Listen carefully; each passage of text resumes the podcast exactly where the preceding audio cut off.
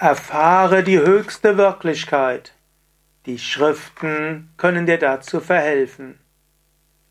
Kommentar zum 475. Vers von Vivekachudamani.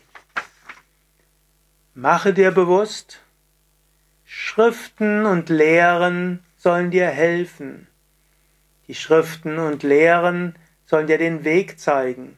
Sie sollen dir helfen, richtig zu praktizieren. Aber Schriften und Lehren sind nicht alles. Es ist wichtig, dass du sie selbst verwirklichst. Und du kannst sie verwirklichen. Es ist nicht so, dass irgendjemand vor 1200 Jahren etwas geschrieben hat, was er selbst erfahren hat und wir können es nicht erfahren.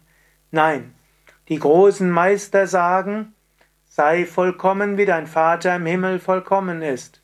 So hat es Jesus gesagt. Ist der Schüler vollkommen, ist er wie sein Meister. Auch das hat Jesus gesagt. Und die ganzen indischen Yogameister das Gleiche.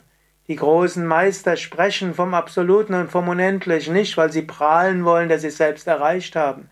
Sie wollen auch nicht einfach nur eine Philosophie beschreiben, sondern sie wollen dir dazu helfen, es selbst zu verwirklichen. Und so sagt dir das auch Shankara im 475. Vers. Ich werde nicht weiter kommentieren, ich werde ihn nur lesen. Lass ihn auf dich wirken und nimm dir vor, danach zu leben. Wenn die Fesseln der Unwissenheit fallen, wird das Selbst als Sein, Bewusstsein und Glückseligkeit erkannt.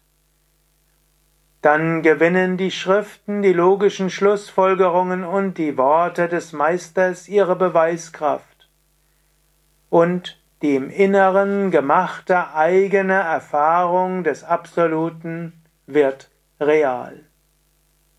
Strebe danach,